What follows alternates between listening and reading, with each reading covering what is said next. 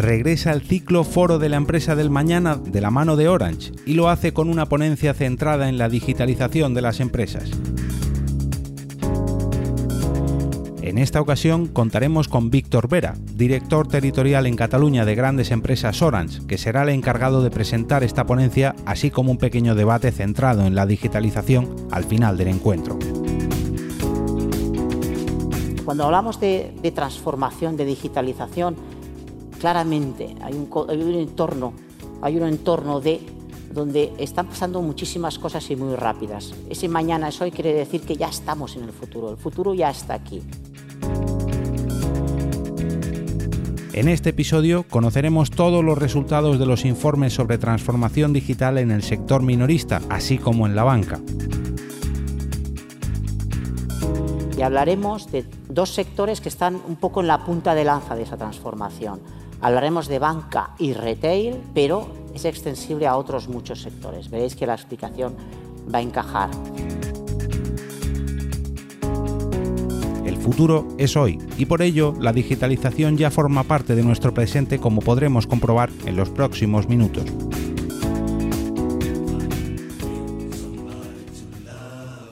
Si algo sabemos del mañana, es que no será como hoy.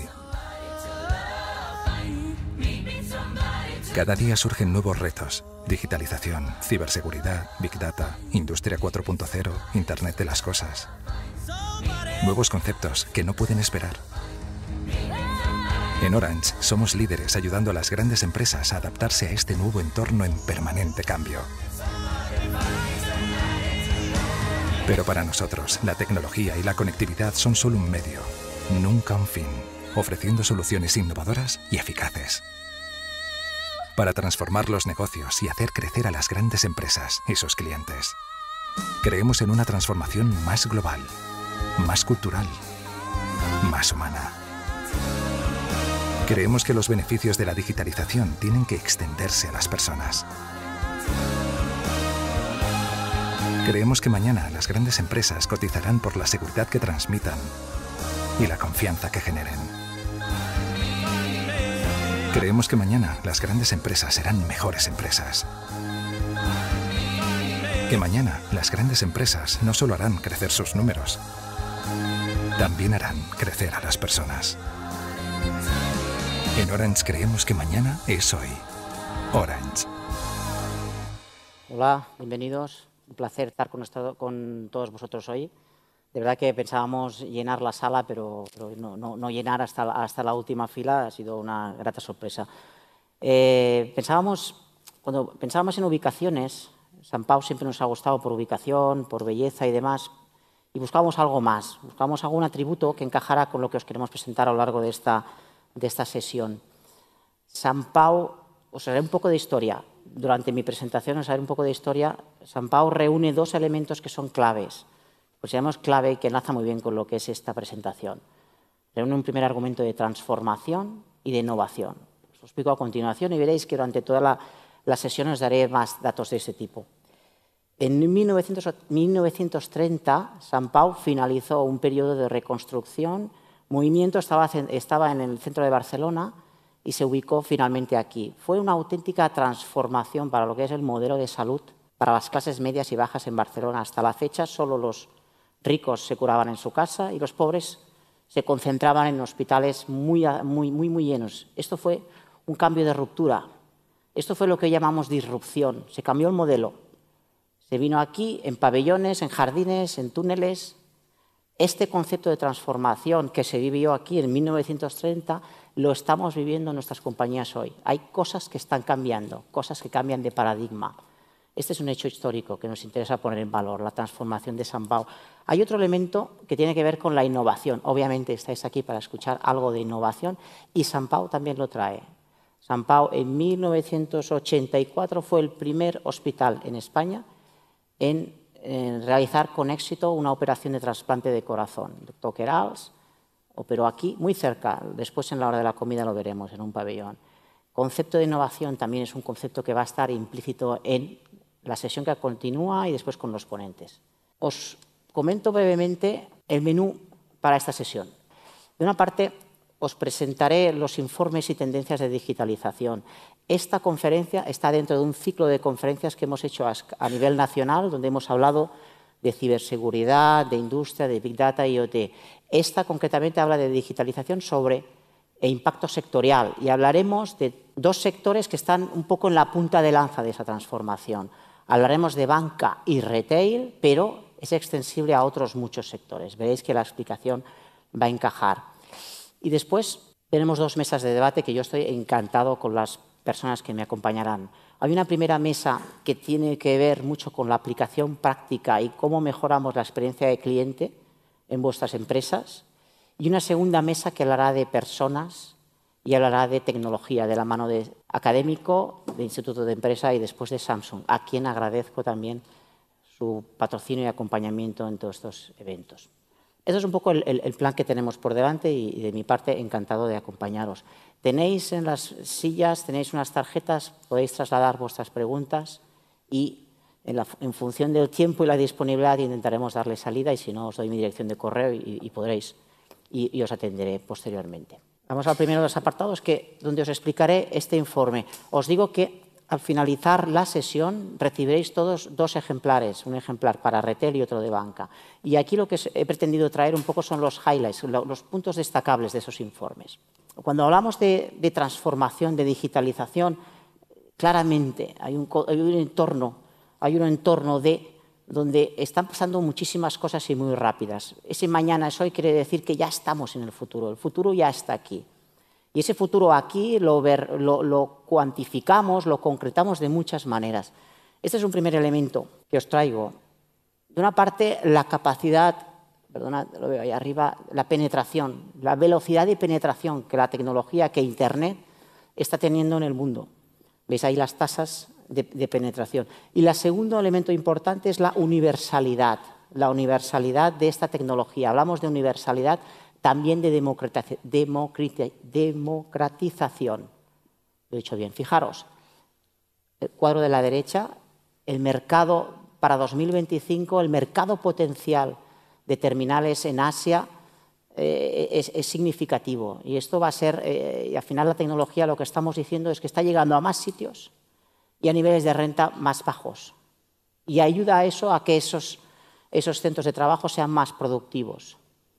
Tengo algunos datos para compartir. En 2030 esperamos que el 65% de la clase media mundial se encuentre en Asia. En 2030 esperamos que el consumo en China sea 2.4 veces el consumo en Estados Unidos. Eso tengámoslo en el radar.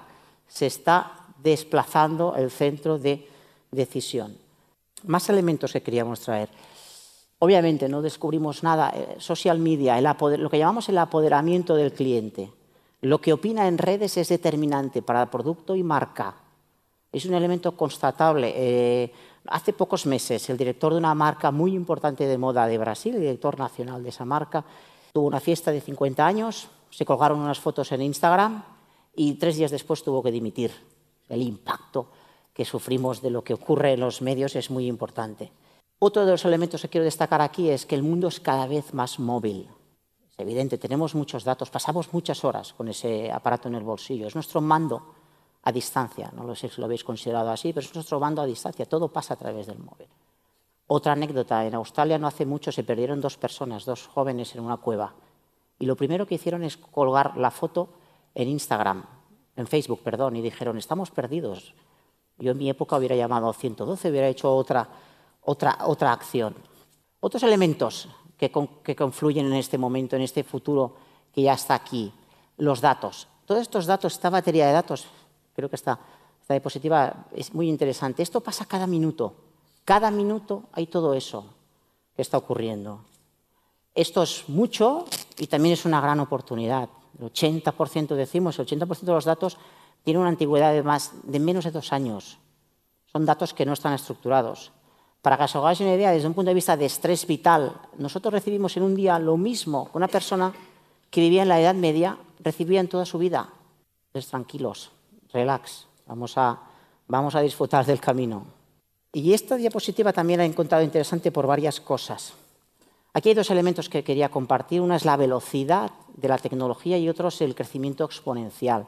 Voy a poner dos ejemplos solo. La velocidad, en términos de velocidad, ¿cuánto tarda una tecnología en llegar a los 100 millones de usuarios?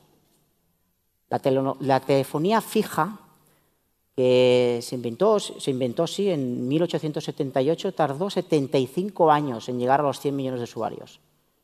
La telefonía móvil, los móviles que llevamos todos en el bolsillo, llevan 16, que perdón, que, el primero fue de 1979, tardó 16 años, 16 años en llegar a los 100 millones de usuarios.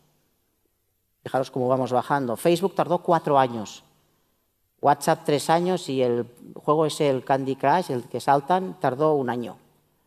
Hay un vector de velocidad que avanza una barbaridad.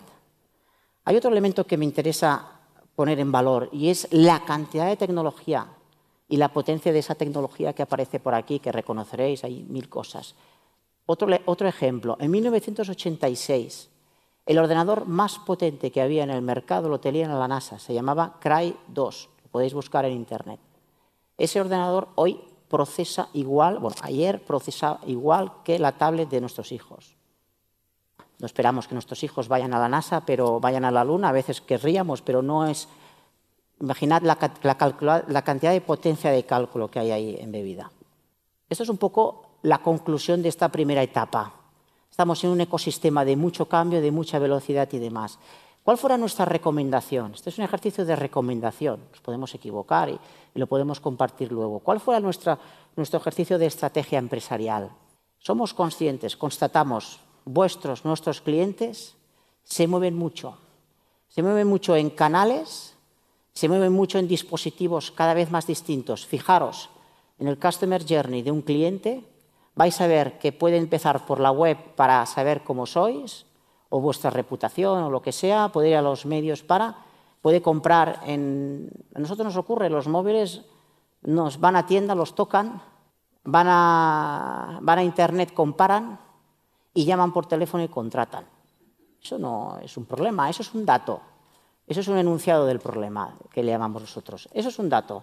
Entonces, ¿cuál es nuestra recomendación estratégica de transformación? Insisto, vamos a hablar de transformación y de innovación.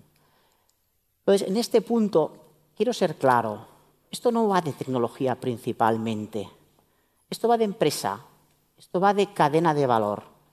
Lo primero sugiero, lo primero que nos planteamos es entender muy bien cuál es mi cadena de valor. Mi cadena de valor no es mi producto solo. Mi cadena de valor son los procesos, son personas, son eh, clientes, son organización. Yo entiendo mi cadena de valor y, sobre todo, de esa cadena de valor detecto, identifico aquello donde soy muy fuerte.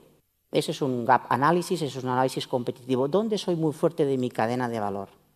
Lo siguiente tengo muy clara mi cadena de valor, reconozco los impactos que me están llegando. Los impactos vienen por tecnología, vienen por nuevos entrantes, vienen por eh, muchas cosas, por mi competencia. Esto es un ejemplo de un mapa de impactos. En el eje de las X tenéis un poco cuál es la fuerza del mercado, qué elementos disruptivos o innovadores están entrando con mayor fuerza en el mercado. Me iría a la tabla a la parte de la derecha y en cuáles la capacidad de incorporación soy más rápido, más lento, perdón, o más rápido. Eje de la SIS hacia arriba. Entonces, este ejercicio es importante. Detecto qué está pasando. Soy Uber, Airbnb, soy quien sea. Detecto qué está pasando y ese que está pasando lo comparo con mi cadena de valor. Y acto seguido, y solo acto seguido, es cuando yo adapto, cuando yo me adapto y decido dónde me adapto. La tecnología es muy extremo a extremo. ¿Dónde me adapto? Aquí tenéis un ejemplo. Esto es una tienda que decide, lo veréis en papel y lo veréis un pelín más claro, pero aquí hay varios elementos de, robótica, perdón. Aquí hay varios elementos de smart tracking, aquí hay varios elementos de tecnología pura. Y aquí decidís vosotros si aplicamos innovación orgánica, aplicamos crecimiento, sí, innovación orgánica o incremental, o innovación disruptiva. ¿Dónde está la diferencia? Innovación orgánica, incremental, con lo que sé hacer, con lo que estoy haciendo. Innovación disruptiva, con lo que no he hecho nunca. Cuando se puso San Pau se hizo una cosa que no se había hecho nunca. Bueno, no es verdad. En Europa ya se empezaba a hacer.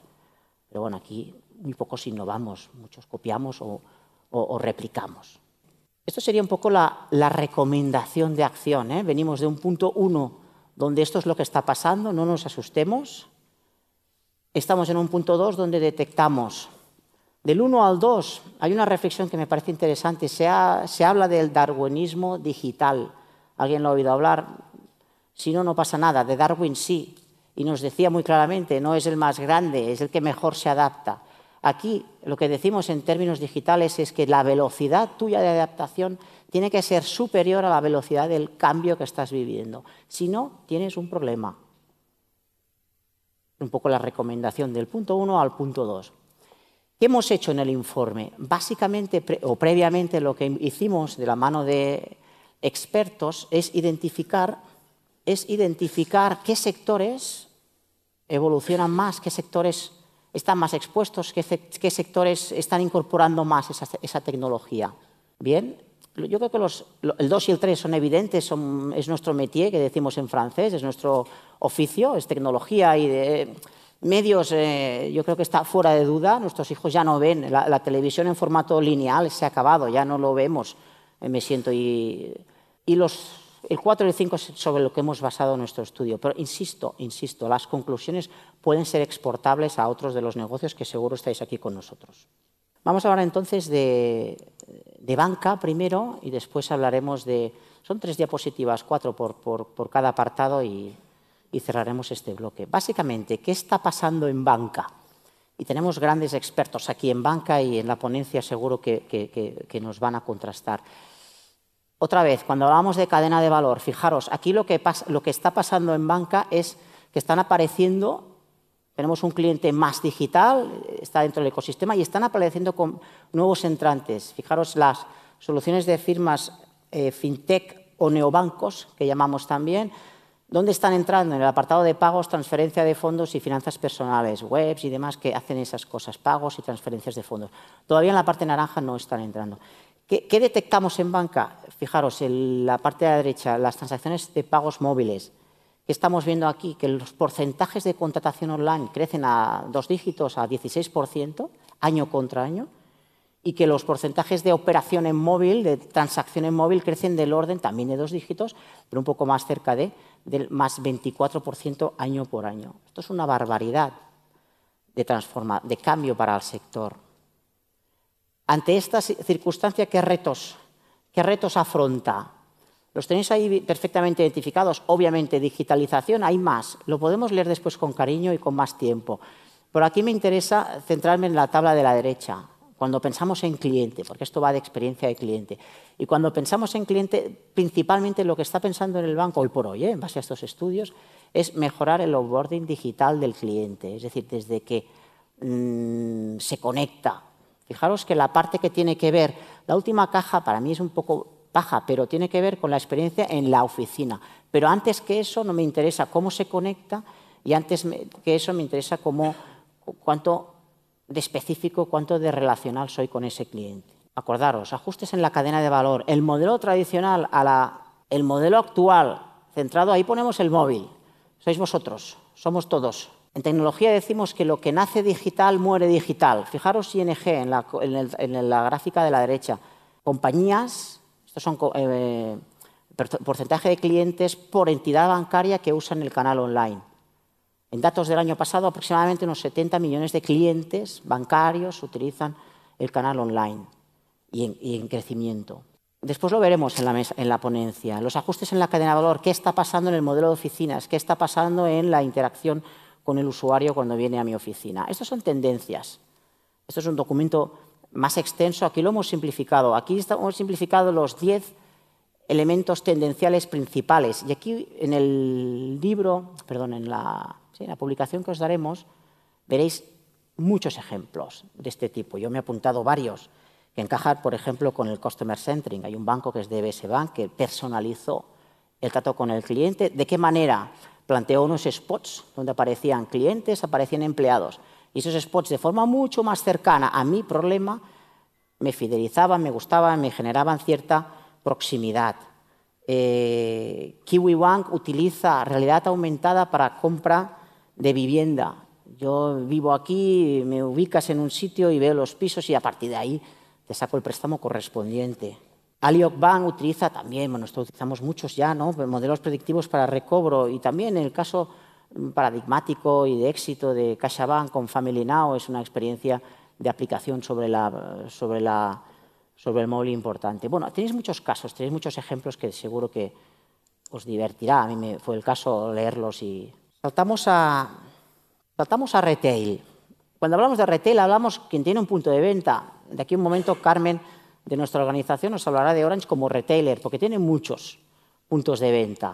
¿Qué, observamos? ¿Qué tendencias o qué está pasando? Mirad, esta gráfica por motivos X, cada año la actualizo y cada año la columna de smartphone, es decir, esto lo que explica es dónde compramos. ¿Dónde compramos? La columna de smartphone ya ha superado a la de PCs. Compramos más ¿eh? en tablet, perdón, en, en teléfono que en PC y en smartphone. Perdón, compramos más en teléfono que en tablet y PC. Todavía lejos de tienda. Más cosas que ocurren. Esto es una discusión que tendremos seguro con Alex respecto de la mesa, respecto a tienda online, tienda ah, offline, tienda física. Yo aquí un par de datos que quería, que quería lanzaros. Estaba toda la, toda la presentación pensando, no se me pierdan las hojas, se me han perdido. Entonces voy a... Aquí, aquí ya va a ser más improvisación, disculpadme. No, aquí, ¿qué tenemos? Esto es una comparativa entre qué hago online, qué hago offline. Para que os hagáis una idea, en la campaña de Navidad estuvimos en un ratio del 27% de compras fueron por Internet, fueron online, en la campaña de Navidad. Es una barbaridad. Los datos a nivel mundial hoy apuntan en 2018 en unas tasas del 12-10% y figuran a 2023 que pueden estar en 20 y algo. Para que os hagáis una idea de cuánto estamos comprando. Y aquí lo que veréis es que según que compro, lo voy, voy más al físico que no al, otro elemento importante, indiscutible, inherente, yo creo que yo casi diría inherente, inherente al, inherente al retail, el big data, el dato.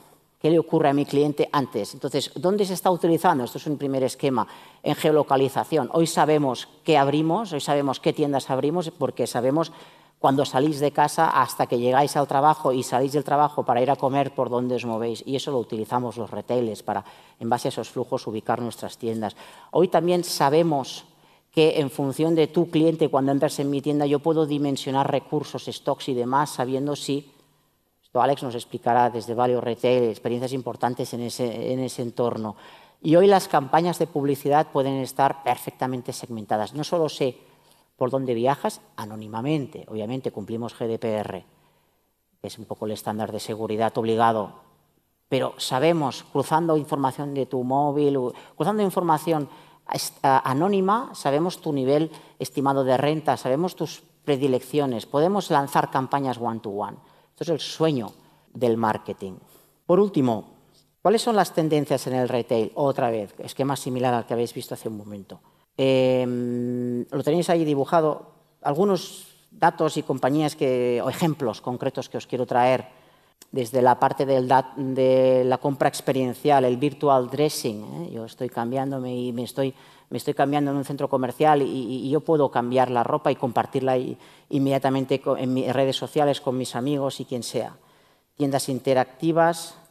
Alibaba está cada vez más presente en, para un segmento determinado de población para ayudar, aunque esté fuera, aunque esté a muchos kilómetros de distancia, darle una experiencia confortable. Yo soy chino, estoy aquí, como compro, está Alibaba ayudándome en el proceso. Los chatbots que vemos en muchas tiendas, Levis fue el primer precursor en esto. Blockchain, alguien dirá, ¿el blockchain dónde, qué aplicabilidad tiene? Os voy a dar dos ejemplos muy concretos. Walmart, la cadena de distribución americana, utiliza blockchain para la trazabilidad de la cadena de suministro de material fresco desde que sale de la granja hasta que se entrega en el lineal, sabemos si ha habido información de todo tipo. Ha pasado por un distribuidor que no está homologado, ha perdido la cadena de frío, etc. Eh, blockchain, otra funcionalidad para los diamantes, no, eh, para la pieza de diamantes inglesa, o si no, Louis Vuitton. Blockchain para saber cuándo este bolso es Louis Vuitton o no lo es desde origen, desde fabricación, identifico unos códigos y eso va a acompañar en toda la cadena de venta y distribución y reparación y mantenimiento. Bueno, hay muchos ejemplos, los podréis disfrutar en la información que os damos a continuación. Cuando terminéis, los tenéis algunos aquí relacionados y esperamos que os sirvan sobre todo para traducir, insisto, esos puntos que hemos ido viendo, ¿no? Para traducir de dónde venimos, qué nos está pasando, nuestra estrategia y qué hacen algunos para emular o, copiar o adaptar lo que... Os dejo mi dirección de correo, si hay dudas y demás, lo podremos ver después de la, de la sesión.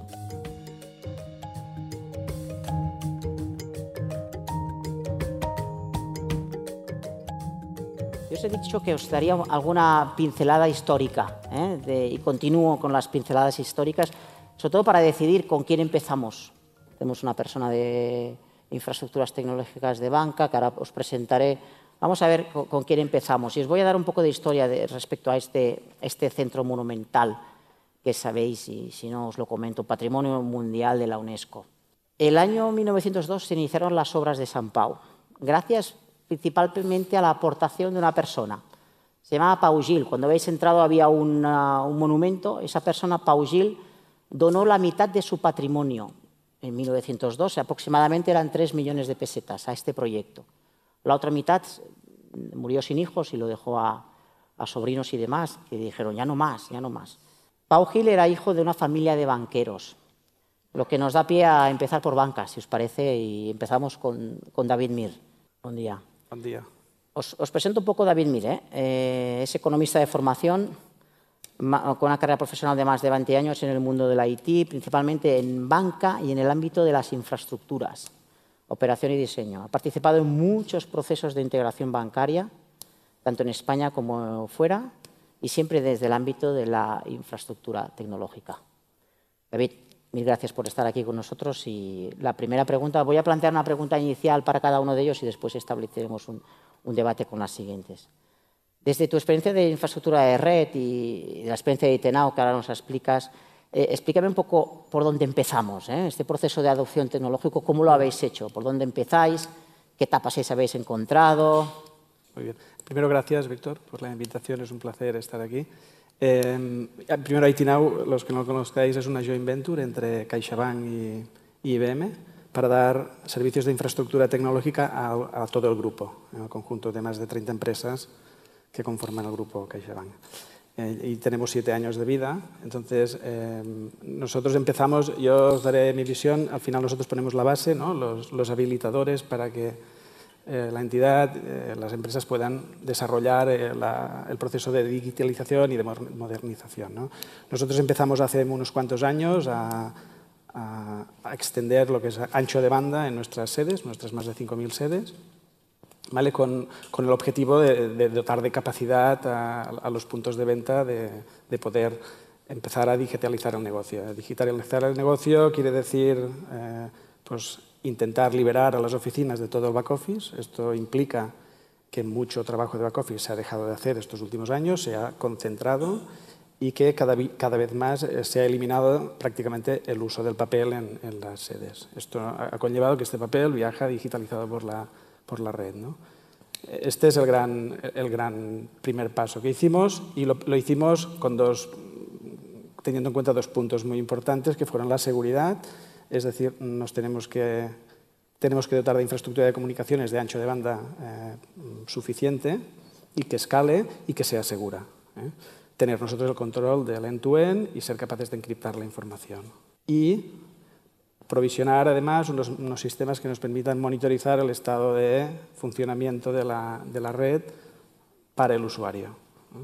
Pues bueno, esto ha sido el gran paso, esto ha sido en la parte de red de datos tradicional y ahora hemos empezado, hemos empezado, ya llevamos ya casi la mitad de la red en la parte de Wi-Fi. ¿eh?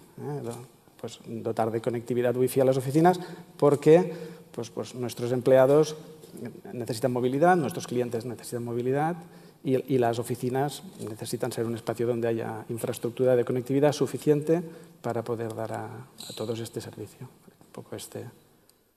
Antes que pasar al siguiente, cuando has hablado de grupos de empresas, ¿ha habido alguna, algún reto por el hecho de que vosotros habéis comprado compañías. ¿Qué, ¿Qué, pasa cuando estás haciendo ese ejercicio sobre grupos de empresas distintos? Bueno, al final, eh, cuando compras, eh, en los últimos, eh, os diría, siete años, hemos adquirido seis entidades financieras, ¿eh? que, que, en conjunto sumaban más del 40% de oficinas que teníamos nosotros y han representado pues, incrementar en un tercio, dos, un tercio, más de un tercio el número de clientes. Al final, el reto de las integraciones, nuestras integraciones han sido muy totalmente orientadas a integrar el dato. Nos hemos traído los datos, hemos, hecho, hemos, dado, hemos dotado a nuestro sistema de información de la funcionalidad que no teníamos eh, por el hecho de estar en otra entidad, pero lo hemos hecho con tiempos bastante rápidos. ¿vale? Y hemos ido, el, eje de ataque fue las oficinas también otra vez, ¿eh? es, es dotar desplegar nuestros sistemas en las oficinas, nuestros PCs, nuestros móviles, nuestros portátiles en las diferentes sedes, eh, integrarlos en nuestra red y ponerles a disposición el sistema de información nuevo en un paralelo y que en, periodos de menos de un año en todos los casos hemos conseguido integrar eh, pues, un número grande de entidades. No, somos los únicos, eh, pero sí que ha sido un reto estos últimos mm, ocho años. Muy bien. Saltamos, saltamos de sector, si os parece. Vamos a Alex Nebot, Retail. Está, eres Digital Manager de Value Retail Spain, para que no le suene, lo explicarás mejor seguro, pero la Roca Village y las Rozas son donde vive mi mujer a los fines de semana, es donde tú trabajas, entiendo, sí. Está dirigiendo la estrategia digital para todos los mercados, nacional, China, Rusia, LATAM. Anteriormente ha ocupado puestos de director de e-commerce y negocio digital para empresas como de moda infantil, como Boboli, como Vivir con eh, en, Amazon, Privalia, y estuvo como director de marketing de Pants and Company. Uh -huh. Y head de, head de marketing de España y Portugal para Cinesa también. Entertainment, sí. Es un hombre conectado con todas las redes sociales que se pueden tener, a excepción de Tinder. Dice que está felizmente casado. Entonces no puedo. Y acepta todas las cookies, o sea que ya está dicho. A partir de aquí podéis enviarle los mensajes que queráis. Alex, un placer, de verdad, que estés con nosotros. Gracias, Yo te he lanzado ahí un par de, un par de capotes ahí respecto al online, al offline, ¿no? Uh -huh. ¿Cómo vivís vosotros esa dualidad? ¿Sois más offline y por qué? Sí, entonces, un poco, gracias, Víctor, por la invitación y gracias a todos por estar aquí. Eh, para poner un poco en contexto, Value Retail, la Roca Village y la Rozas Village uh, forman parte de Value Retail aquí en España. Tenemos nueve centros alrededor de Europa en las principales eh, ciudades europeas, Londres, Milán, París, y también dos centros en China. Eh, entonces, bueno, mi reto, eh, un poco es, nosotros somos un negocio offline y el reto principal al que me enfrento cada día ¿no? es convertir, el cliente está digitalizado, obviamente, somos todos dos caras de una misma moneda, y mi reto está en convertir un interés digital en, en footfall, en tráfico a, a, los puntos de venta, a los puntos de venta físico. Si esto además, lo, lo, no, si estamos en un entorno eh, nacional, pues eh, es, digamos, controlable hasta cierto punto. Cuando quieres atacar eh, mercados internacionales, eh, pues la cosa se complica un poco más porque cada mercado, cada nacionalidad, pues tiene sus, sus peculiaridades. El mercado chino es uno de ellos, pero también está Rusia ¿no? y LATAM. En nuestro modelo un poco de cómo podemos conseguir, ¿no? decía, cómo atraer este, este tráfico físico a, a las tiendas. Eh, el Customer Journey, palabra que ya todos tenemos más que interiorizada, eh, lo atacamos desde origen a destino y luego también, sobre todo, eh, la experiencia en el village, en nuestros, en nuestros eh, shopping destinations, como la Roca Village o, o la Rozas Village. Eh, si habláramos de un mercado, por ejemplo, el mercado chino, eh, pues bueno, hay un, eh, ponías antes una, una, slide con esa penetración y esa cantidad y luego también un poco ¿no? el porcentaje, el 30% creo que has nombrado, ¿no? que van a ser eh, clases medias altas, el mercado asiático, con lo cual, pues bueno, es un, potencial de crecimiento para cualquier retailer, pues muy interesante. Además, también siendo España un país como, como destino turístico eh, muy, muy alto. Después te preguntaré sobre Por supuesto. cuando en el bloque de experiencia de cliente te explicaré, te preguntaré sobre cuán diferente es un chino de un ruso de un español en el proceso de compra y cómo lo manejáis. Perfecto. Yo, ahora os presento a, a, a, Carmen, es un placer y cuando leía su currículum me, me identificaba, ¿eh? después te hice la pregunta y me, y me cuadró. Ella, uh, tenemos vidas paralelas casi, ¿eh? en, algún, en algún sentido. Ella se inicia en Deloitte, en Deloitte y después tuvo la oportunidad del proyectazo de participar en la expansión de FNAC durante más de 15 años, ¿no? en funciones desde finanzas hasta desde finanzas, gestión de proyecto, dirección de tiendas y dirección comercial. De ahí tuvimos la suerte en 2013 de recuperarla para Orange y ella actualmente en el área de ventas estás al cargo del diseño, lanzamiento, implantación de los nuevos conceptos de tienda, lo cual es, lo cual es muy divertido de ver para los que nos gustan las tiendas. En concreto, en tu caso, literalmente me apasiona el mundo del retail y te pregunto, ¿esto quiere decir que te gusta comprar o es que solo el retail como negocio? Mucho. ¿Te gusta comprar? bueno, muy bien. Entonces aquí la, primera pregunta para que, me, para que nos situaras, ¿no? ¿Qué, cambios estáis viendo en el comportamiento de los clientes durante estos años y, y ese recorrido de, de cliente en tienda? bueno, ante todo, muchas gracias por la invitación. Eh, ¿Qué es lo que hemos visto? Bueno, pues nuestro reto al final es eh, hacer que nuestro cliente viva una experiencia sin eh, trabas y sin, y sin, problemas entre los diferentes canales con los que contacta con nosotros. Como apuntabas antes, el cliente viene a la tienda, puede eh, consultar la información online, nos puede llamar por teléfono y todo ese flujo de clientes tiene que ser transparente y natural para, para ellos totalmente. Eh, uno de los retos durante los últimos años ha seguido, ha, seguido siendo el, el, mantener el atractivo de nuestras tiendas. Tenemos mil tiendas en España, somos un retailer y queremos que siga viniendo público porque nosotros tenemos mucho que enseñarles. Entonces, eh, ¿cómo hemos hecho? Pues hemos trabajado a lo largo de todo el Customer Journey para identificar los puntos de contacto y hacer que la transacción sea lo más eh, suave posible. Los clientes hoy son muy impacientes y lo quieren todo ya y hemos implementado diferentes medidas que si quieres luego comentaremos pues para realmente darles esa inmediatez y esa facilidad en, la contratación y en la compra de nuestros productos. Pasamos al, al último de los invitados, the last one but not the least, Jauma. Tiene un currículum extenso. Yo pedí cinco líneas, pero es que la síntesis de esas cinco líneas es complicada de hacer. Lleva más de 23 años, 23 años de experiencia en el sector de IT. Es, eh, actualmente ocupa el cargo de... No, perdón, empiezo, empiezo bien. Durante seis años ocupó el cargo de director de tecnología en eDreams. Él es licenciado en Ingeniería Informática por la UPC. Eh, es CEO y fundador de Biblu, una compañía que nos explicas ahora a continuación eh, en qué ayuda en esto del, retail, pero es una compañía que ha estado reconocida, corrígeme, internacionalmente por Goldman Sachs o Garner incluso. Ponente en muchos sitios y apasionado de la fotografía, la música y el running. Esto de la transformación es como una maratón, leí una vez, que, que es como muy largo y muchas etapas. ¿no? Explícanos un poco tu experiencia asesorando y ayudando a compañías de banca y otros sectores. ¿Qué hacéis? ¿Cuál es vuestra aproximación?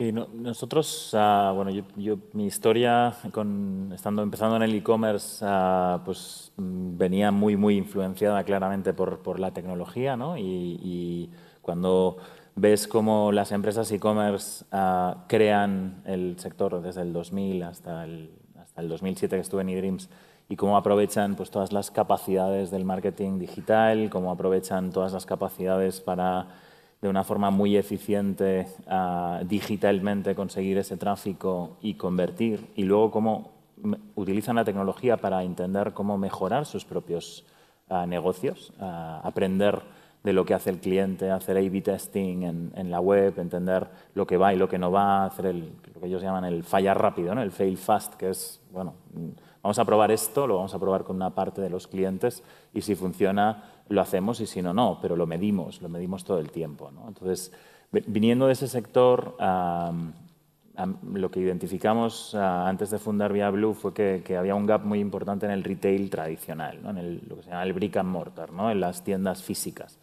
porque tenían en ese momento, pues no sé, el 97% de las transacciones de retail se hacían en el mundo físico por lo tanto tenían una importancia para la economía espectacular y seguimos hablando de crecimientos en el online de dos dígitos, pero la realidad es que el mundo retail físico, y lo hemos visto hace un rato, sigue teniendo un protagonismo excepcional. Y eso quiere decir que emplea más gente, genera más valor, etcétera, etcétera. ¿no? y además hace más feliz a mucha más gente, porque al final las compras principalmente se hacen ahí. ¿no? Entonces, ah, me di cuenta que había un gap, o nos dimos cuenta que había un gap y que valía la pena o tal vez tratar de llevar las buenas prácticas de la digitalización del mundo online al mundo físico. Y eso pasaba por, en primer lugar, por tratar de observar al cliente ah, de una forma digital y, eso pasaba por sensorizar los puntos de venta, entender cómo se genera el tráfico, entender qué mira el cliente en la tienda, entender qué toca, entender qué compra, evidentemente. Ah, y luego tratar de generar una, comunicación digital inteligente dentro de la tienda que permitiese responder a, ese reconocimiento de, interés del cliente con, mensajes que se adecuen a, cada situación, a cada cliente, a cada, momento. Y, eso es a lo que nos dedicamos en, en ViaBlue. Nacimos con la intención ah, y la voluntad de mejorar las experiencias en el punto de venta con tecnología y para mejorar algo, pues tienes que observarlo bien, medirlo bien, entender, entender qué pasa y luego hacer que pasen cosas. ¿no? Nos, hemos pasado unos años haciendo mucha analítica para todo tipo de retailers en, España, en, en, UK, en Medio Oriente y en, y en China. y nos hemos dado cuenta que generar datos va muy bien, pero cuesta, al retailer le cuesta reaccionar, ¿no? porque cada tienda es diferente, no, no tienen el mismo target en Barcelona que en Madrid, ni siquiera si tienen varias tiendas en Barcelona no se comportan igual las unas que las otras. Entonces es difícil accionar. ¿Cómo lo manejáis? Aquí, aquí sí que ya, más allá de la pregunta inicial, sí que os animo a que os interpeléis. Y, ¿cómo, ¿Cómo manejáis desde una posición central? Cliente que está en España, cliente que está afuera, cliente que es residencial, cliente que es masivo desde el mismo retailer. ¿Cómo se maneja eso desde un punto de vista de de experiencia de cliente. Y al final, tú lo has dicho, quiero que el cliente entre y salga contento. ¿Cómo lo manejáis? Porque es una pregunta. Eh, bueno, empiezo yo. Eh, ¿Cómo lo manejamos? Bueno, los datos eh, son la, base de casi todo. hoy en día ya con, con, todo lo digital. en el caso de Value Retail, un poco cómo adaptamos, cómo conseguimos que esa experiencia del cliente, ¿no? que acabe llegando a nuestras, a nuestras tiendas y acabe comprando, lo diferenciamos mucho por, mercados. Um, Retail vive mucho el cliente eh, local, pero también mucho internacional. Entonces, eh, antes ponía un ejemplo con Carmen con el mercado chino, pues ah, no hay una serie de, épocas donde eh, sabemos que el cliente, chino viaja. Golden Week, Chinese New Year son épocas donde hay mucho tráfico, mucho tráfico de turista. tenemos controlados desde pues, las aerolíneas, cuántos vuelos hay, eh, cuánta gente puede llegar a pernoctar en, en, Barcelona o en Madrid, cuál es su ruta, incluso dentro de España, eh, porque muchos eh, llegan por Madrid pero salen por Barcelona, con su cual su último día de compra, ¿no? aprovechan el último día para no ir cargados todo el viaje. Pues sabemos que salen por Barcelona, con lo cual pues, la Roca Village ahí, de ahí vive mucho. y adaptamos también mucho también el producto. Hablamos con los retailers, somos retailers al servicio de retailers Ah, y lo que tratamos pues, ¿no? es decir, pues, ah, de, acompañar a las tiendas, decir, va a haber una, ¿no? prevemos que va a haber eh, tanta, tanto tráfico de turista eh, chino, ah, el chino de per se es un poco más pequeño que el europeo y tienes que adaptar el producto, porque al final lo que quieres es que compre. Entonces, tienes que adaptar el producto en base a eh, qué es lo que él está mirando o qué es lo que busca. Al final es súper fashionista el, el, chino, Gucci, Prada, Jimmy Choo, y adaptamos el producto a él. Son pequeños, pues oye, hay que proveer ¿no? pues que el stock de tienda sea de tallas pequeñas, tallas S, que la profundidad sea lo máximo posible. Un poco es eh, cómo, capitalizamos o cómo jugamos con todos los datos desde nuestros datos ya históricos, eh, datos eh, de tendencia pues, de, turismo. En, vuestro, en nuestro caso, Carmen, ¿hay el cliente que entra por la tienda? En nuestro ¿Qué sabemos de él? Sí. Tenemos la ventaja de que tenemos una cartera de clientes importante, con lo cual conocemos mucho de ellos y somos capaces de ofrecerles una comunicación muy adaptada a su perfil, a lo que conocemos, a lo que sabemos que pueden necesitar. Tenemos otra ventaja adicional y es que toda la digitalización nos ha ayudado también a comunicar de una forma cada vez más segmentada incluso a nivel local. Hacemos mucha promoción específica en determinados puntos de venta, somos capaces de comunicarlo allí, solo allí, y además ahora estamos jugando muchísimo con el modo online, porque lo que estamos haciendo en, concreto con Google, que somos pioneros en hacerlo como Telco en España, es un proyecto para ser capaces de mostrarle a los clientes que pasan cerca de una de nuestras tiendas una promoción que se aplica específicamente en esa tienda, sabiendo que ellos han buscado antes en online relativo al producto. Luego, ¿qué es lo que hacemos? Con todos esos datos, además, pues somos capaces de saber eh, qué es lo que le puede interesar ofrecérselo y somos capaces, además, a lo, largo del Customer Journey que tenemos con ellos, de ofrecerle, por ejemplo, la posibilidad de que mm, cierre una cita en la tienda con nosotros antes de venir. Puede sacar su turno de manera que no tiene que esperar una vez que está en la tienda, la comunicación que le estamos mostrando en los propios productos de la tienda también le da información sobre lo que está, lo que está buscando y le ayudamos a que la contratación bueno, pues al final se formalice. Estamos súper focalizados también en que la experiencia sea buena y tenemos un sistema de retorno de encuestas, con lo cual sabemos que el cliente que ha pasado por nuestras tiendas, que recibe un SMS para contestar a una encuesta personalizada, nos da su feedback y somos capaces de reaccionar a si ha tenido una mala experiencia y corregirlo. Entonces, al final tratamos de cerrar un poco todo el ciclo.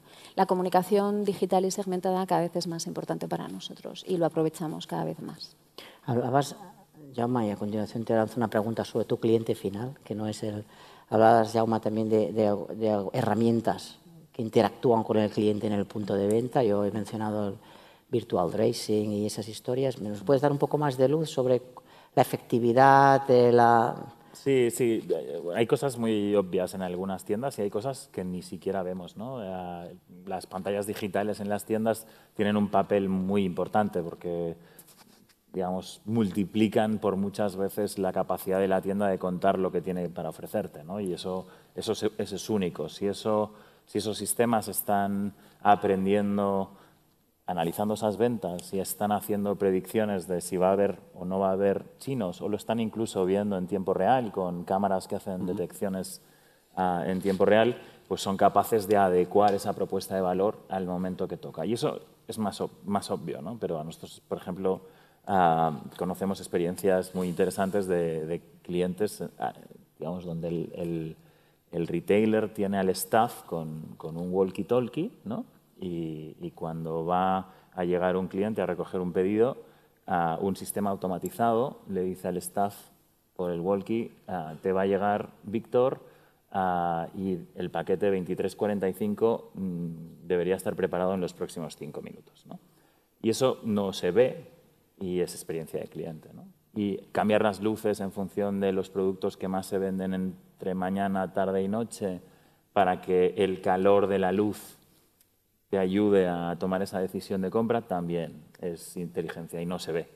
¿no? O cambiar los precios, ¿no? los precios dinámicos según la hora del día. Y todas esas cosas están ahí, pues como son como transparentes, porque al final lo bonito del retail es pasearte por las calles de la Roca Village y y oler las tiendas, ver los productos, interaccionar con el staff y la tecnología da, como igual, pero, pero puede ayudarte a que esa experiencia sea mucho mejor. Muy bien. Eh, David, desde la experiencia del negocio bancario, tu cliente final, ¿cómo se queda después de que le aumentes las conexiones de datos, la fibra y demás? ¿Cuál es la experiencia del cambio? Bueno, la experiencia es muy buena, eh, evidentemente. Lo que pasa es que la percepción es otra cosa, ¿no? porque al final hemos ido de la mano desarrollando sistemas cada vez más, más exigentes en, anchos de banda y hemos ido, por suerte, hemos ido un poco por delante y en algunos casos hemos mejorado sustancialmente la experiencia porque os pondré ejemplos de los últimos cinco o seis años, eh, entidades que venían con una estructura de comunicaciones muy, muy débil y con un sistema de información muy básico. Claro, venimos nosotros con nuestro sistema de información que es mucho más pesado y si no lo acompañas de un ancho de banda suficiente, pues eh, la experiencia es bastante nefasta. ¿no?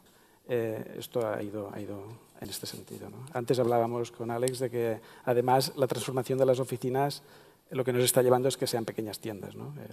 también eh, escuchando a los compañeros, el, utilizar, en este caso, la Wi-Fi para poder saber quién está circulando, si es cliente, si no es cliente, si es un cliente, poderlo atender en, tiempo, pues se está convirtiendo en, que el enfoque de la oficina es, es, una oficina más grande, todos lo veis en las oficinas de, las grandes ciudades, y la, la, idea es que podamos vender de todo. ¿no?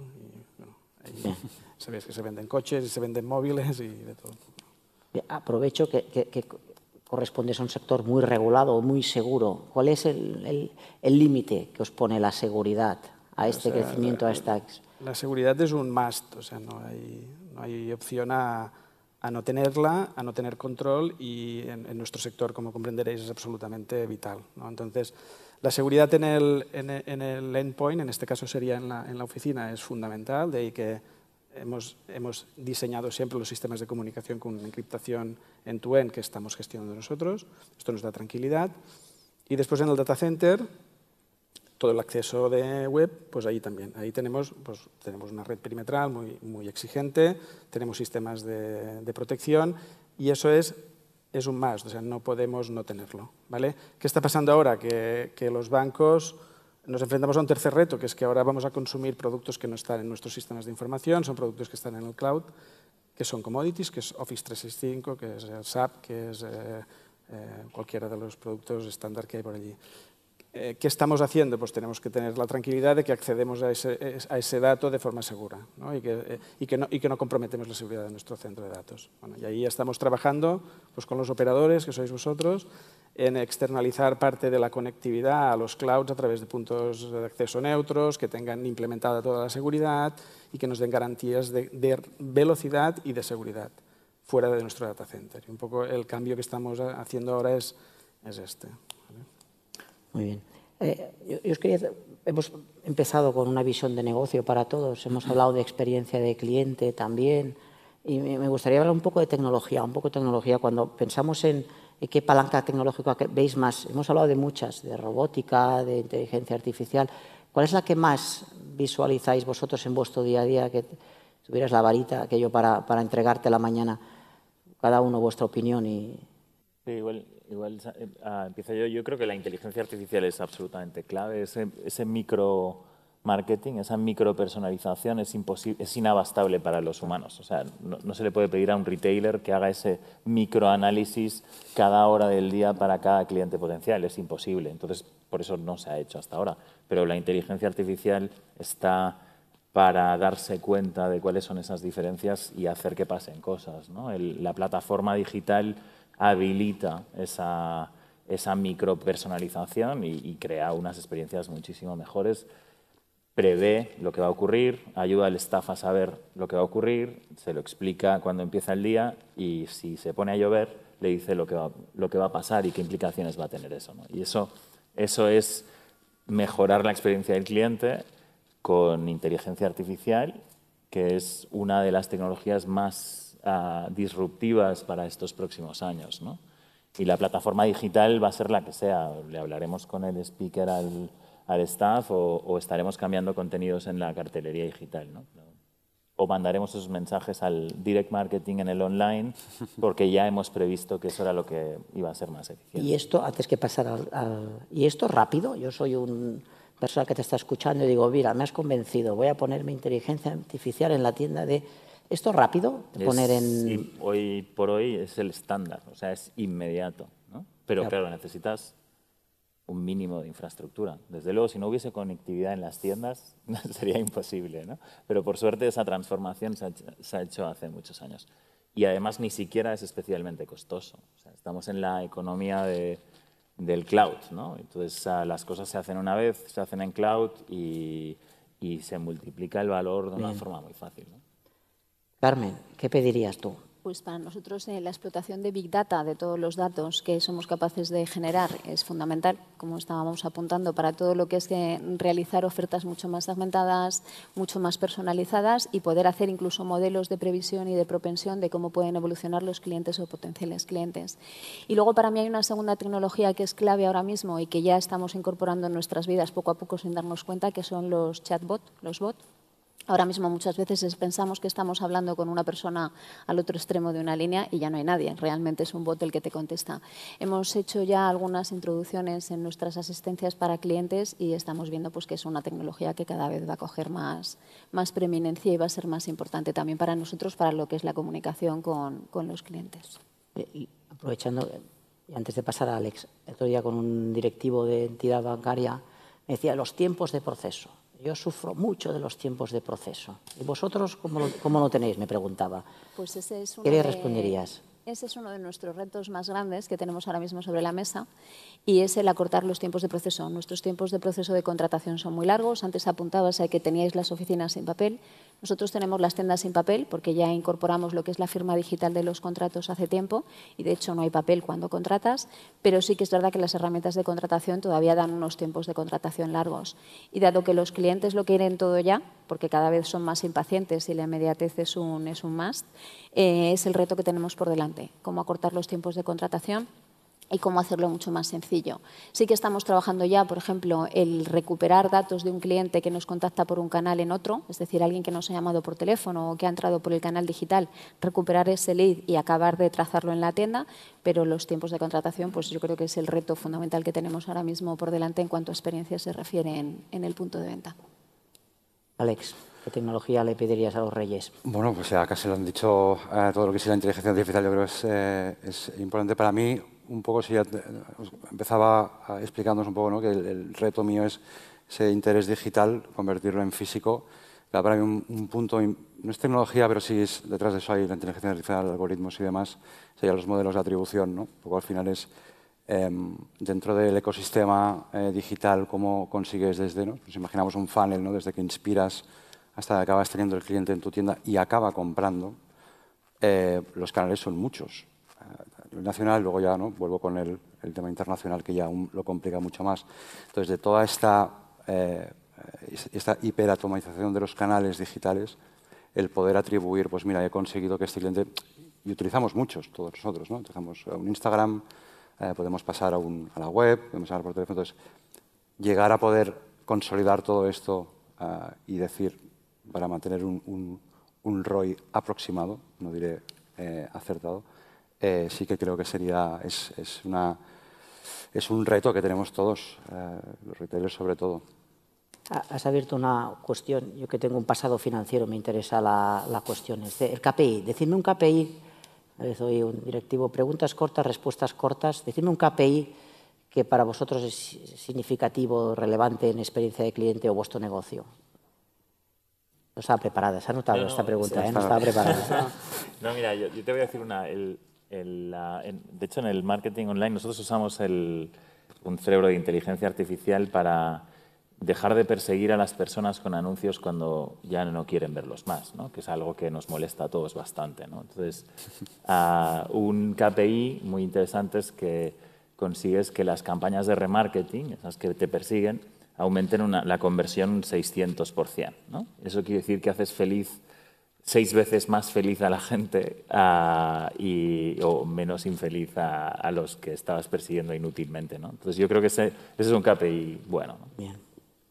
Para mí un KPI guay a nivel de experiencia de clientes es el NPS. Nosotros empezamos a medir el NPS a nivel de punto de venta hace más o menos tres años y bueno, pues para nosotros es algo cotidiano ya el mirarlo, el cómo funciona, dónde hay problemas, impulsar puntos de mejora y además nos ayuda también a tener un feedback de los clientes dinámico que nos ayuda a mejorar. Entonces, sin duda, el NPS para nosotros es vital. Eh, por nuestro lado, por poner un punto Has hablado de ROI, ¿no? Antes. Sí, bueno, ya las ventas. Esto es muy financiero, ¿no? Eh, no, pero por poner uno eh, distinto, hay una parte, toda la parte de social media, donde pues eh, todos tendemos a, de alguna manera u otra, sobre todo en Twitter, al menos yo en mi caso, cuando algo va mal, pues, eh, acabas eh, tirando de Twitter. sí que esa parte de, de, base marketing es, digamos, un, KPI para medir esa satisfacción del cliente, otra vez más en, múltiples, canales. En TripAdvisor también te puntúan, hay, muchísimos en, en, Google también, estos ratings de clientes, esas estrellitas, no dejan de formar parte también de esa, ¿no? si, si, realmente lo estás haciendo bien o no.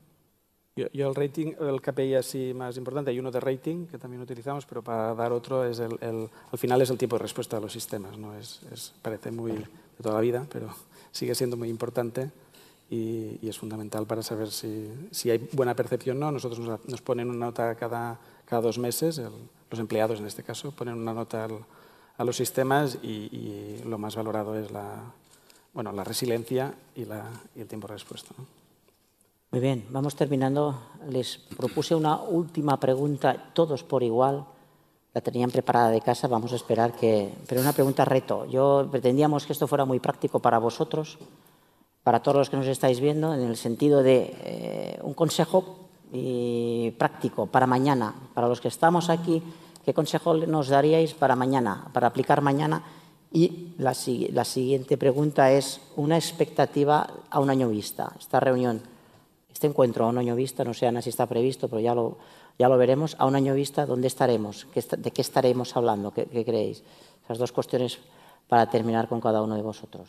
Sí, yo, yo, creo que la, el consejo para mañana sería mm, identifiquemos qué es lo esencial para nuestro negocio, solo eso, uh, y dónde queremos incidir, dónde queremos estar dentro de un año y empecemos a caminar hacia allí dando el primer paso. No hay que implementar mil cosas, no hay que volverse loco, hay que hacer aquellas cosas que realmente van a tener un impacto en la estrategia que estamos implementando. Entonces, e, entender dónde queremos estar dentro de un año para, para elegir el primer paso correcto, ¿no? porque es el que nos va a dar el retorno, que nos va a pagar el resto de, de, de, de transformación. ¿no? Entonces, y en cuanto a la predicción, igual empezamos las predicciones luego o, o Tienes razón, lo dejamos vale. para después. Carmen.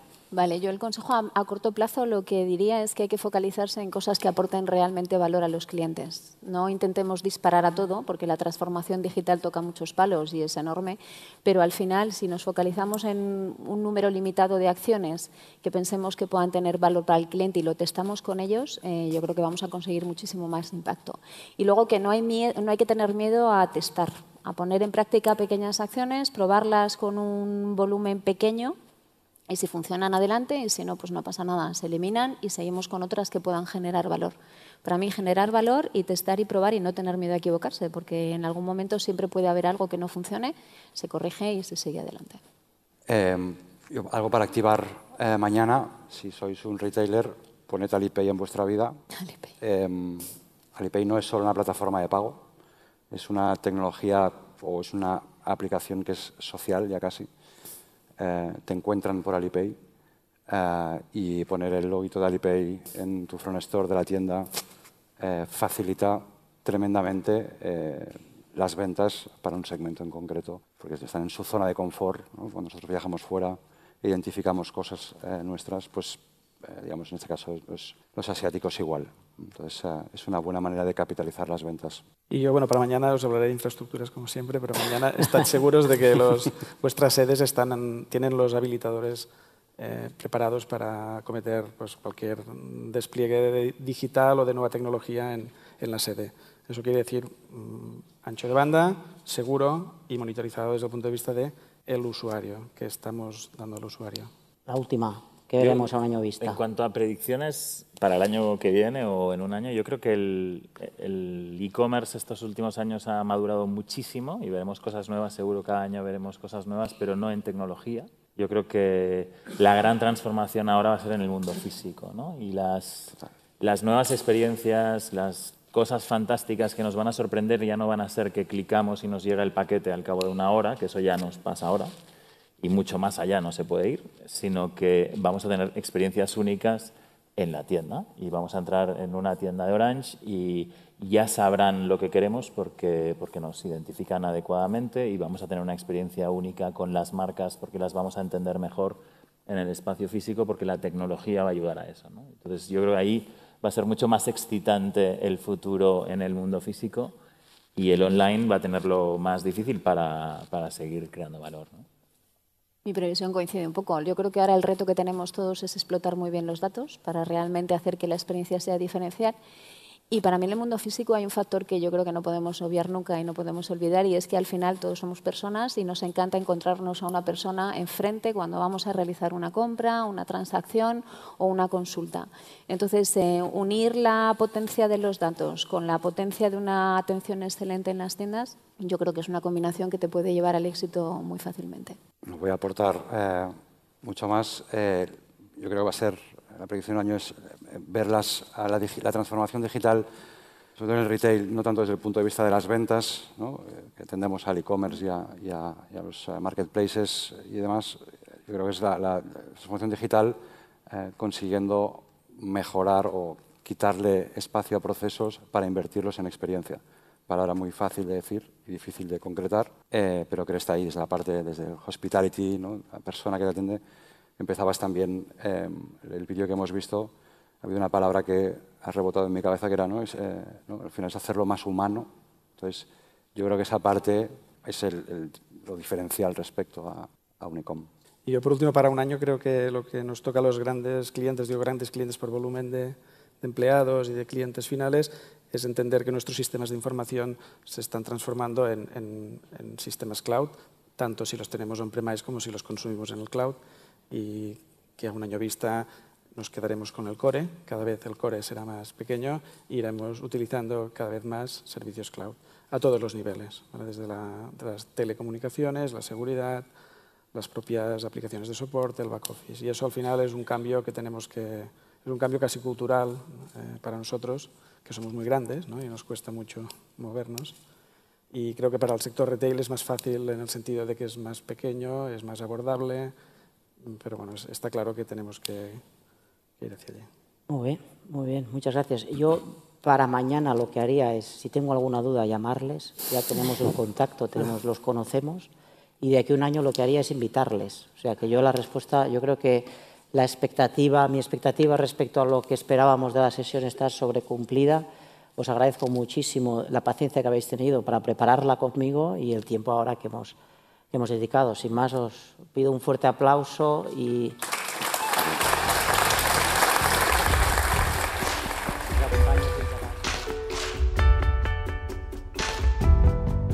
Continuamos con la explicación histórica de estamos en San y me gusta poner referencias.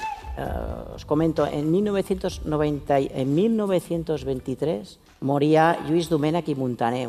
Es, sin, sin ver terminada su obra de arquitectura en el Hospital de San Pau. Fue arquitecto, historiador, político y maestro de Gaudí. Cuando, veis, cuando salís y veis la, Sagrada Familia, él fue maestro, inspirador de Gaudí y de este modernismo floral y de este modernismo que, tantos éxitos ha traído, no solo de Gaudí, de Junjol, de Puig i Cadafalch y de otros muchos. Fue un auténtico ejemplo de liderazgo innovador y transformador de la arquitectura, por, todo lo que hizo en el modernismo, por su ciudad y por su sociedad de su tiempo. Yo creo que Lluís Domènech y Montaner es un buen introductor para el último de los bloques que queremos compartir, que es de personas y tecnología. Entonces, para hablar de personas, y organización tenemos a, a, Fernando Mateo, que os describo un poco brevemente su currículum. Él es director, actualmente es director senior de Ciencia de Datos y Tecnología del Instituto de Empresa. Más extenso que Instituto de Empresa, pero me vas a disculpar que no lo tengo apuntado. Y profesor de Business es, y también profesor de Business Analytics e Innovación. Es conferenciante en Europa, Asia y otros países y previamente tiene una experiencia no solo académica, eh, previamente ha sido socio en el Young, máximo responsable de la división de consultoría tecnológica en Indra y country director para España y Portugal en Teradata Consulting. Muchas gracias, eh, Fernando, para estar hoy con nosotros. Gracias, gracias a ti, Víctor, ahora y por supuesto a todos vosotros eh, por estar aquí. Y ahora la, la primera pregunta para romper un poco el hielo, este diría, vamos a hablar de personas y organización. Uh -huh. ¿Existe algún tipo de organización ideal para acometer toda esa transformación que hemos visto? Yo te diría que la organización ideal para acometer esto es todas las organizaciones. Es decir, hay organizaciones que son más innovadoras, hay organizaciones que son más tradicionales, pero es la misma pregunta que decir, ¿existe algún cliente ideal para tener un teléfono móvil? Todos. Es decir, de hecho ya tenemos poblaciones donde hay más teléfonos móviles que, personas. Es decir, estamos en una revolución. Una revolución que está, que está basada en la tecnología, pero que trasciende mucho más que el ambiente tecnológico. Con lo cual yo diría que esto es una revolución que afecta a todas las organizaciones. Y, en, en concreto, en esas organizaciones, cuando has hablado de personas y tecnología, ¿dónde estaría eh, el reparto? ¿Dónde pondrías el, el la, si tuviéramos sí. que bueno, vamos a ver, cuando hablamos de transformar, lo que estamos hablando es de procesos de cambio y, por lo tanto, lo que tenemos que hacer es que unas organizaciones, que son un conjunto de personas trabajando juntas, cambien. Claro, ese cambio viene facilitado por unas tecnologías que efectivamente son, como tú bien has dicho antes, Víctor, son como caballos desbocados. Ahora mismo lo que tenemos es caballos desbocados cada día más y cada vez más difíciles de domar. ¿Quién doma esos caballos? Las personas. Es decir, las personas tienen que, por un lado, ser capaces de entender esas tecnologías e implantarlas con habilidad y con, y con, digamos, con sentido común y con finura. ¿vale? Y por otro lado, tenemos personas que tienen que ser capaces de trabajar conjuntamente con esas tecnologías. ¿eh? Con lo cual, si me haces que te resuma, para mí el 80% de un proceso de transformación recae en las personas y un 20% es la tecnología. ¿eh? Es verdad que una sin la otra no puede funcionar, pero en ese peso, en mi opinión. Voy a aprovechar que, hablabas del móvil por alusiones. David Alonso es el director de empresa, de negocio empresa de Samsung en España. Muchas gracias por estar con, nosotros. Encantado, muchas gracias a vosotros. La pregunta con vosotros es de libro. Samsung no es una tienda de, no empieza como una tienda de verduras, pero casi es un ejemplo de transformación extremo a extremo, ¿no? ¿Cómo ¿Nos explicas un poco la...? Sí, vamos, Samsung efectivamente nace en 1938, hace ya unos cuantos añitos, y empieza siendo un colmado, un colmado, sí. Era, fue una, pues sí, una tienda, una empresita que se dedicaba a la importación y exportación de, de comida y ahora está pues, pues donde estamos hoy. Obviamente ahí el, el fundador, el señor Lee, pues tuvo, tenía, tuvo varias visiones y entre medias pues eh, decidió también eh, que todo el mundo este de la electrónica pues era, era el futuro y, lo que quería era contribuir precisamente a la transformación, a lo que estamos hablando hoy, a la transformación del resto de negocios, ¿no? empezando por el, por el suyo propio. ¿no? Para eso, pues hace, este año precisamente estamos en el 50 aniversario de, de Samsung Electronics, ¿no? que también un, un dato, pues bueno, oye, eh, tenemos nuestro corazoncito ¿no? y tenemos, nos gusta celebrar también. Y yo creo que efectivamente yo creo que es un ejemplo de, transformación, de transformación no de digitalización, pero sí de transformación de un negocio, o sea, de, adaptación a lo que es eh, distintos mercados, distintas necesidades y, Respecto al móvil, lo has mencionado y te traslado también la misma pregunta. El móvil, vosotros, ¿qué más vamos a hacer? ¿Qué, cuál es la, experiencia de, asesorar empresas en la, en la movilidad? Explícanos casos de, última milla de transformación que estés ahí. Sí, bueno, el móvil, yo creo que el móvil es todo. O sea, yo creo que aquí estamos hablando de tecnologías, efectivamente yo coincido totalmente. Al final la tecnología es un medio, o sea, no deja de ser un medio, no es un fin nunca jamás, ¿no? Que a veces que parece hablamos de transformación, hablamos de digitalización y yo pongo una página web y ya, ya digitalizado, ¿no? ¿no? O pongo tabletas y ya. Al final, para nosotros, y una de las cosas que vemos es que la movilidad está en el centro de todo. Eh, estamos hablando de retail, estamos hablando de banca, al final estamos hablando de comercio, lo has comentado tú, ¿no? Son eh, tipo eh, verticales, sectores que lo que hacen es vender productos y servicios al consumidor final.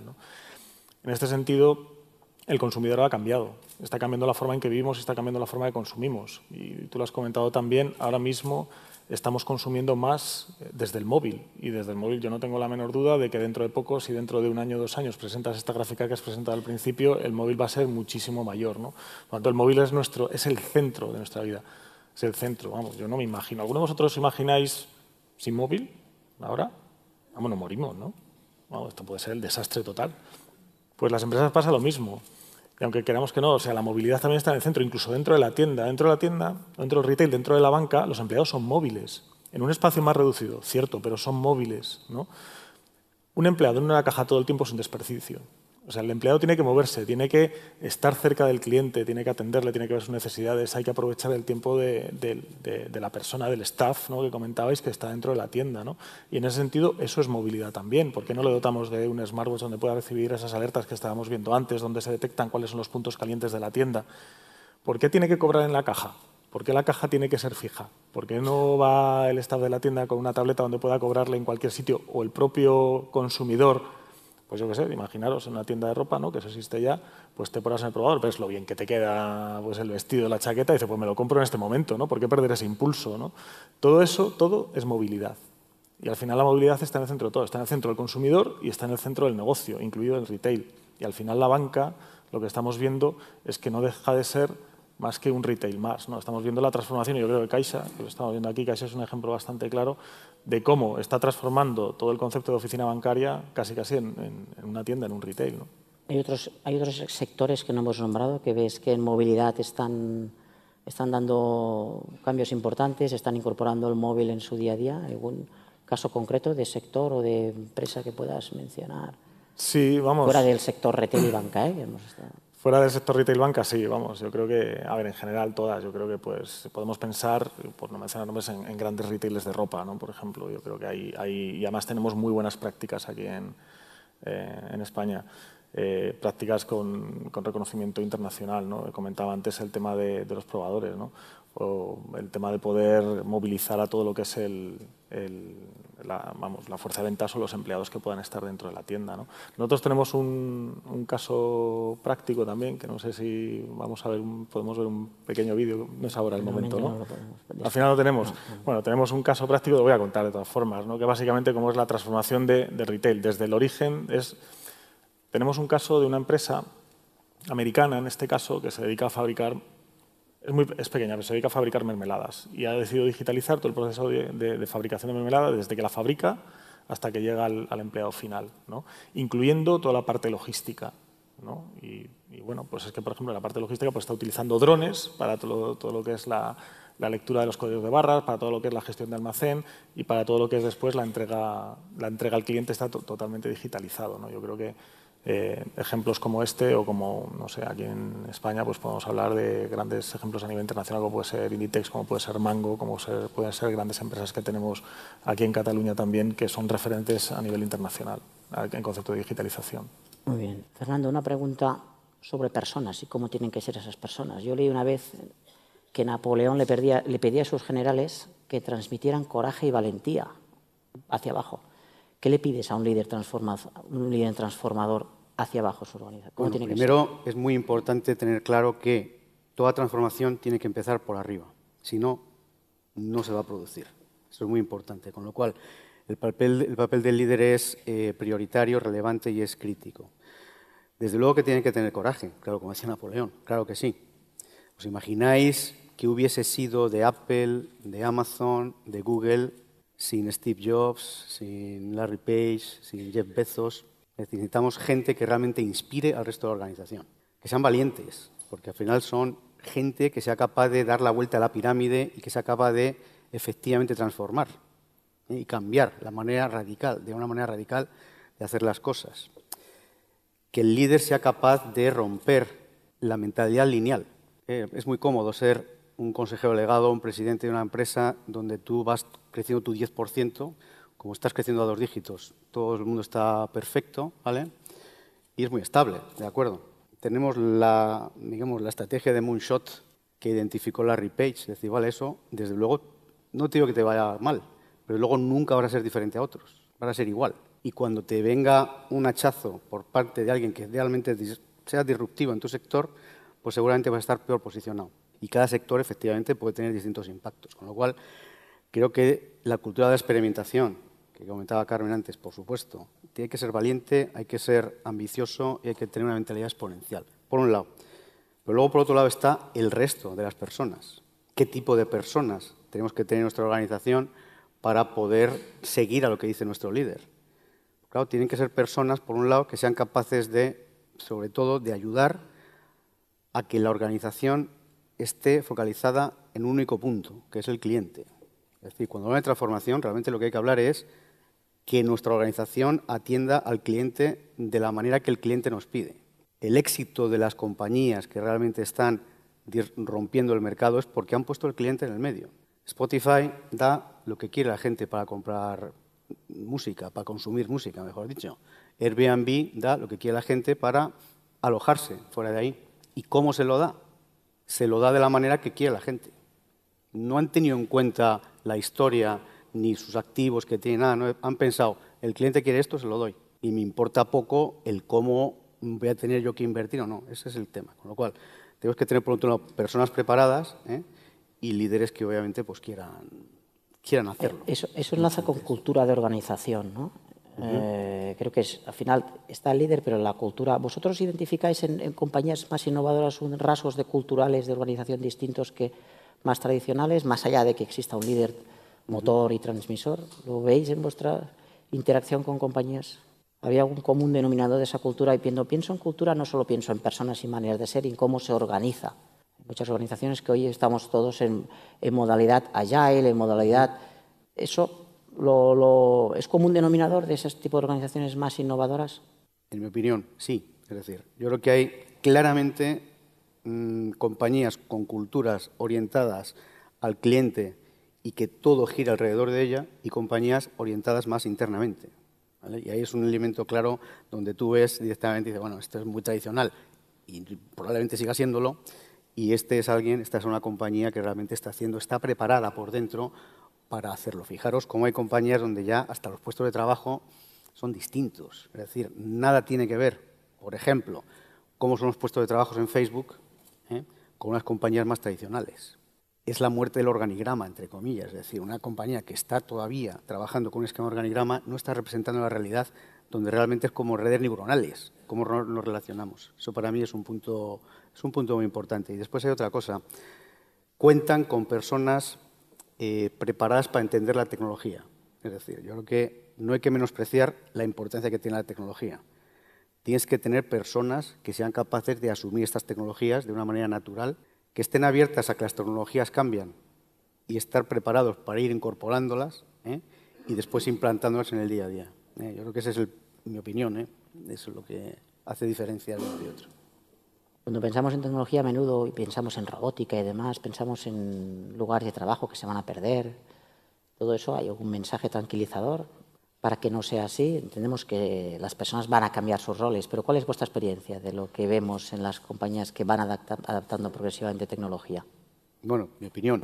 Pregunta difícil. Yo, yo, soy optimista. Es decir, hay gente, sabéis, que está muy, yo en mi opinión, muy mediatizada por la ciencia ficción y el HAL y 2001, etcétera pues hay gente mediatizada por eso. Yo creo que, sinceramente, siendo objetivo, lo que estamos viendo es que ahora mismo, en este momento, hay menos gente preparada que los puestos de trabajo que se están demandando.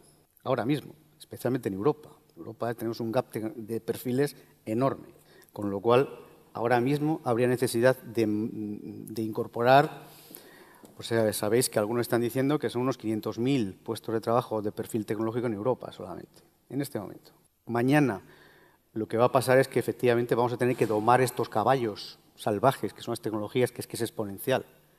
Con lo cual, previsiblemente vamos a necesitar mucha más gente.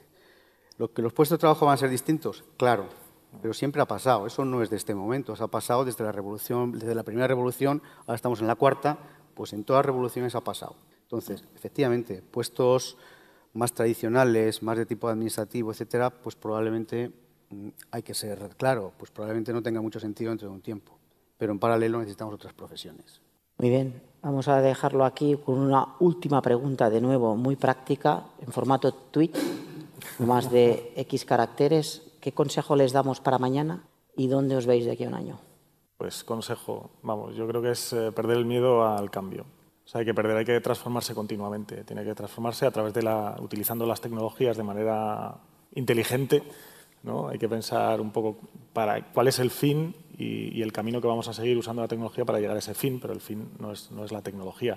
Y hay que perder el miedo al cambio, al cambio de nuestro propio negocio, incluso al cambio de negocio, porque hay que adaptarse al mercado y hay, que, hay que sobrevivir. Y las empresas que no se digitalicen, que no cambien, que no tengan dentro de su ADN esa pérdida de miedo al cambio, lo que van a hacer es desaparecer. Mi consejo es que trabajéis intensamente con contar con las personas que necesitáis en vuestros negocios. Es decir, eso puede ser de varias maneras. Está claro que, por un lado, pues hay perfiles que no tengáis en vuestras organizaciones y que tengáis que traerlos de fuera, pero también está claro que hay que pensar en cómo ayudar a las personas que están dentro a que se reciclen ¿eh?